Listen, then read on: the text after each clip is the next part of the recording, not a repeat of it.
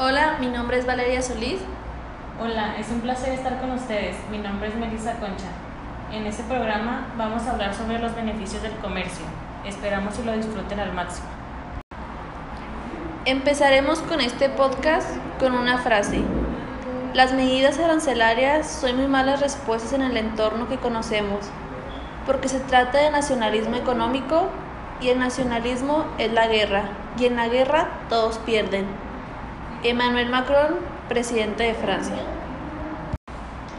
Así es. ¿Qué les parece si comenzamos?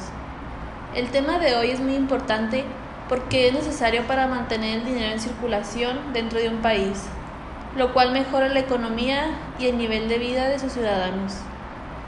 Tanto en el campo comercial como en el económico, financiero, político y social, el comercio internacional ha alcanzado un nivel de desarrollo tan alto que ha convertido al planeta en parte fundamental e indispensable de la carta de presentación de cada uno de los países partícipes de este mundial acontecimiento diario y continuado, en el que todos dependen de todos. El modelo Hedge habla de que los países cuentan con iguales o similares condiciones tecnológicas para la producción de bienes o servicios.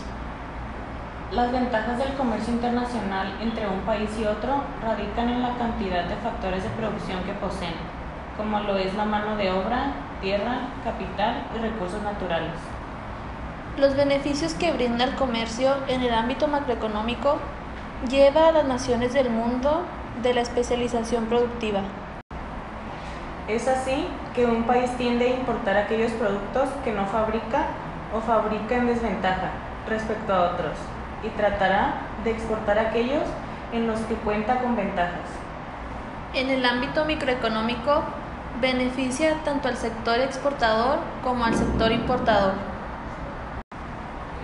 Beneficia al importador ya que éste cuenta con diversidad de productos para ponerlos a disposición de los consumidores en su gran variedad calidad y mejor precio, resultando ser este último el más beneficiado. Beneficia al exportador, ya que con ello amplía su mercado, reduce o elimina desniveles estacionales de la demanda interna, incrementa la producción y absorbe mejor los costos fijos. A continuación les presentaremos los seis beneficios del comercio internacional que deberías conocer. El primero busca la eficiencia, el mejor aprovechamiento de los recursos y la mejora económica. Esto quiere decir que busca la eficiencia tanto a nivel productivo como del propio aprovechamiento de los recursos existentes. Disminuye los costes de producción. En ocasiones, producir un determinado producto puede tener un coste de producción demasiado elevado en algún país. Extiende la variedad de bienes y servicios con los que comercializar. Esto facilita que los productos de aquellos que compramos sean mucho más estables que sin su existencia. Facilita la buena comprensión entre los países. Esto nos sirve para estrechar relaciones entre las regiones y prosperar. Incrementa la cantidad de empleos disponibles en lugar determinado. Esto promueve la creación de nuevos empleos de calidad y con mejores sueldos. Optimiza la adecuada gestión de los productos excedentes. Esto nos dice que el comercio exterior facilita este trámite y permite la venta de dichos productos. El beneficio mutuo reside en que el comercio libera a cada país de la autosuficiencia o de producir todo aquello que necesita para su consumo, dado que cada país puede concentrarse en producir el bien para el que tiene una ventaja comparativa aumenta la producción mundial total, provocando un nivel de mayor vida en ambos países. Además, fomenta la competencia dado que los países tendrán incentivos para innovar y buscar la reducción de costes para seguir manteniendo su ventaja competitiva respecto al exterior. En una economía cerrada, las empresas locales tendrán menos incentivos para innovar dado el menor volumen de competencia. Relacionado con lo anterior, las empresas también disponen de incentivos para diferenciar sus productos y mejorar su calidad. De ese modo, los clientes dispondrán de productos de mayor calidad.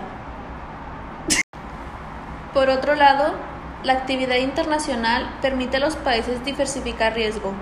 De ese modo, el éxito o fracaso de la economía de un país no dependerá únicamente de lo buena o mala que sea su situación interna. El país podrá adquirir aquellas materias primas que no posee o aquellos productos que no puede producir por no resultar rentable.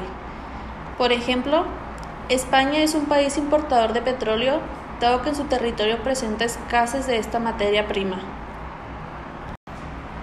En fin, la importancia que ha alcanzado el comercio internacional en cumplimiento de sus alcances ha tenido, tiene y tendrá permanentes y profundas repercusiones en las relaciones internacionales de los países entre los campos económico, financiero, comercial, político y social de todo el planeta.